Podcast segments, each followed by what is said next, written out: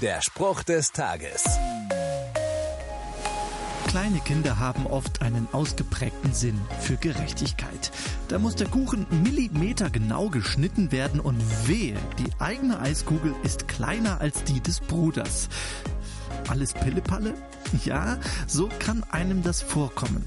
Trotzdem hat Gott dieses Gerechtigkeitsempfinden vermutlich in die Kinder hineingelegt und sie lernen aus solchen Situationen fürs spätere Leben. Im Lukasevangelium heißt es, nur wer im Kleinen treu ist, wird es auch im Großen sein. Wenn ihr bei kleinen Dingen unzuverlässig seid, werdet ihr es auch bei großen sein. Also, wenn Hänschens Kuchenstück groß genug ist, wird Hans später auch ein Fairtrade-Unternehmen gründen. Oder so ähnlich. Der Spruch des Tages steht in der Bibel.